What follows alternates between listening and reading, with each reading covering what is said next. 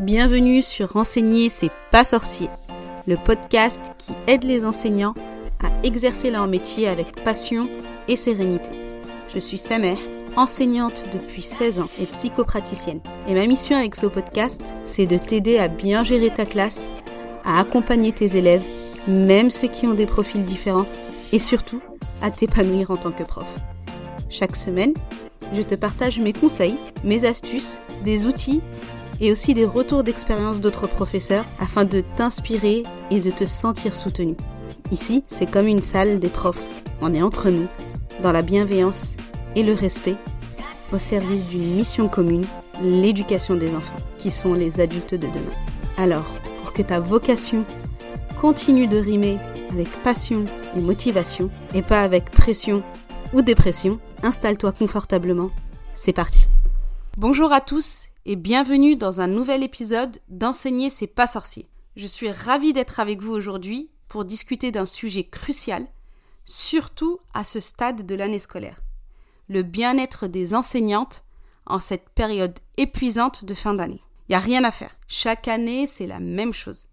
La période des fêtes de fin d'année, c'est toujours un moment assez challengeant avec le changement de saison, les élèves qui sont excités à l'idée d'être en vacances, et puis la fatigue qu'on ressent en tant qu'enseignant. Si c'est ton cas et tu ne sais pas comment tu vas tenir le coup jusqu'aux vacances, je te partage quelques conseils dans cet épisode. Mon premier conseil, c'est de prendre du recul, que ce soit par rapport à ton travail d'enseignante, mais aussi par rapport à toute la charge mentale qu'on a en fin d'année et pendant les vacances, qui, on se l'avoue, sont généralement plus épuisantes que reposante. Prendre du recul, c'est faire un pas en arrière sur tout ce qui arrive en ce mois de décembre et prendre le temps d'évaluer tes priorités. Qu'est-ce qui est vraiment urgent et important? Qu'est-ce qui peut attendre le mois de janvier? Attention bien sûr, prendre du recul, ça signifie pas abandonner tes responsabilités, notamment par rapport à ce que tu veux enseigner à tes élèves avant les vacances par exemple. Généralement, ça c'est plutôt quelque chose à prioriser. Mais tu peux aussi demander de l'aide. Tu peux déléguer. Par exemple, si tu es en charge d'organiser le marché de Noël de l'école, tu peux demander un coup de main à un ou plusieurs collègues. Dans ton agenda qui est surchargé, n'oublie pas de planifier des moments de détente et de repos pour pas finir sur les rotules à l'arrivée des vacances. N'oublie pas que tu ne peux pas donner le meilleur de toi-même si tu es constamment épuisé. Apprends à dire non aussi, quand c'est nécessaire, même si tu as un cœur généreux et que tu as du mal à refuser les demandes d'aide, que ce soit de tes élèves, de tes collègues, des parents d'élèves ou de ton propre entourage. Mais cette période de fin d'année, elle est déjà naturellement chargée. Donc il est important que tu restes concentré sur ton équilibre pro et perso et prioriser ton bien-être. Dire non à certaines sollicitations, ça ne veut pas dire être égoïste. C'est plutôt prendre soin de toi pour mieux répondre aux besoins des autres par la suite. Donne-toi la permission de relâcher la pression et accorde-toi le droit de ne pas être parfaite et de ne pas être sur tous les fronts. Concentre-toi sur ce qui est important pour toi, parce que la période des fêtes devrait être synonyme de joie et de partage. Et c'est ce que tu mérites aussi comme tout le monde. Mon deuxième conseil, c'est d'utiliser des outils qui vont t'aider à lâcher prise et à te déstresser, comme la méditation de pleine conscience et la respiration. Durant la frénésie des fêtes de fin d'année, la respiration consciente, souvent négligée dans l'agitation quotidienne, devient une alliée précieuse pour calmer ton esprit et pour retrouver un équilibre intérieur. Commence par des exercices simples de respiration profonde. Tu es assise, confortablement.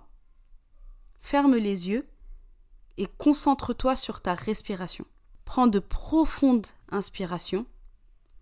Sens l'air remplir doucement tes poumons. Puis expire lentement en relâchant les tensions. Répète ce processus plusieurs fois en te focalisant uniquement sur ton souffle. La pleine conscience, c'est aussi essentiel. Accorde-toi des moments où tu te concentres pleinement sur le présent. Marche consciemment en ressentant le sol sous tes pieds. la sensation du vent ou du soleil sur ta peau.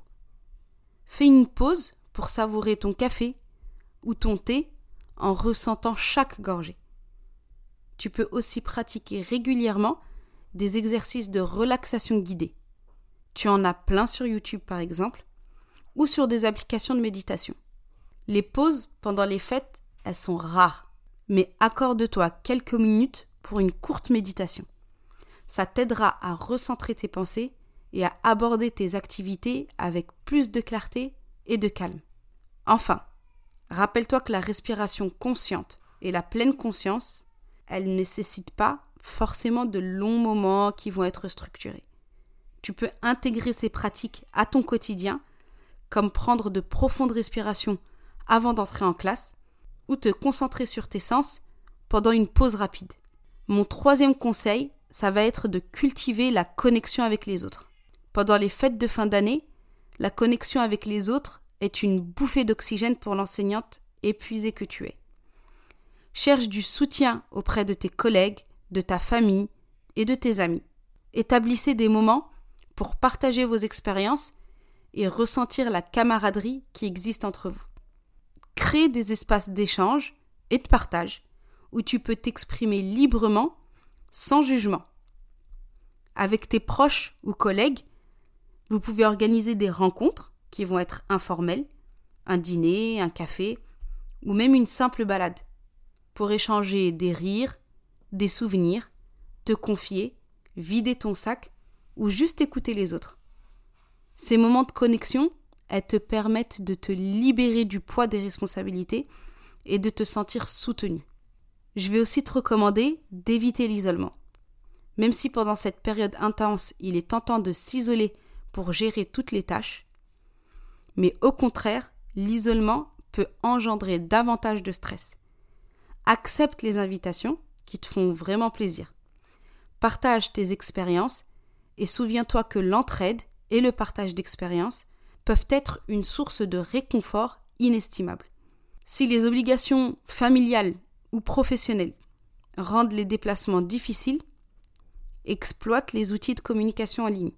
Le simple fait de se connecter virtuellement aux gens que tu aimes, ça peut te réchauffer le cœur et raviver ton énergie. En résumé, pendant cette période trépidante, la connexion avec les autres, c'est un remède puissant contre la fatigue et le stress.